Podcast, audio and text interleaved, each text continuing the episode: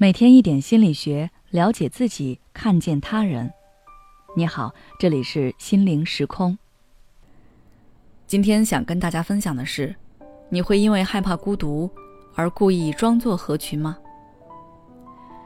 曾经有一个女孩问我，为什么明明朋友很多，还是感觉很累、很孤独？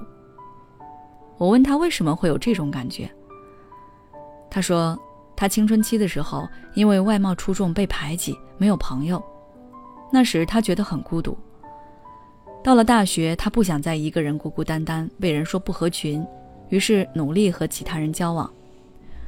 后来他也算是和所有人关系都不错，大家出去玩都会喊他。但是时间一长，他就觉得很累很累。他觉得好像自己一直都游离在外。女孩自己其实并没有那么想要交朋友，或者说一直没有碰见合适的人。但是为了所谓合群，为了逃避孤独，所以广泛的去交友。但最后她还是会感觉到孤独，因为她交的这些朋友没有一个真正了解她，也没有一个真正走到她心里。不知你是否也会像这个女孩一样，因为害怕孤独而去逃避？想要通过和别人在一起玩来企图逃避孤独。孤独的感觉其实反映了一种我们内心和外界之间的关系处理机制。这种机制让不同的人对孤独产生不同的感觉。我们根据这种内在关系，可以简单的将人分成四种，分别是蜗牛型、鸵鸟型、袋鼠型、斑鸠型。蜗牛型的人其实就是缺乏链接和保护。鸵鸟型的人，他们的孤独是那种众人皆醉我独醒的感觉。他们感觉自己不被理解，并且无法求助、缺乏支持的时候，他们会觉得非常孤独。袋鼠型的人，他们不仅照顾别人，还照顾自己，所以他们心里藏了太多事，别人不知道，所以他们会孤独。而斑鸠型的人，他们注重个人利益，会自我隔离，缺乏感情。不愿意去和别人建立亲近的关系。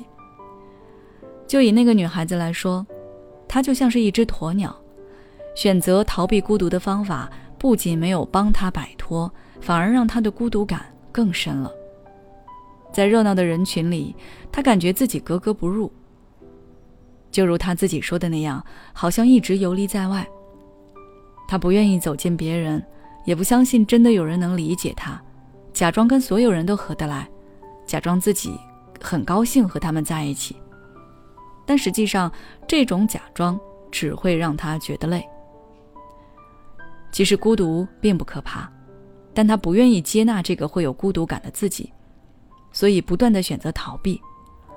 但错误的方式却会让循环一直发生，就好像是一个很受伤的孩子等着人来救。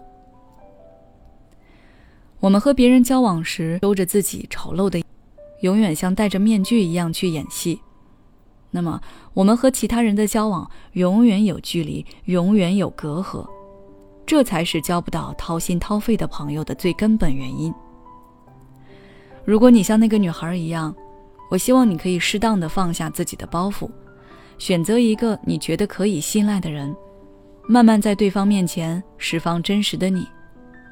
也许不是所有人都会接纳你。但总会有一个人能让你感到安全和被理解。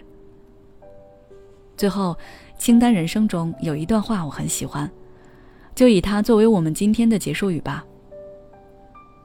阳光开始照进他的世界，他绝不会死皮赖脸的告诉世界自己太孤独，那样太失落，所以要隐藏好。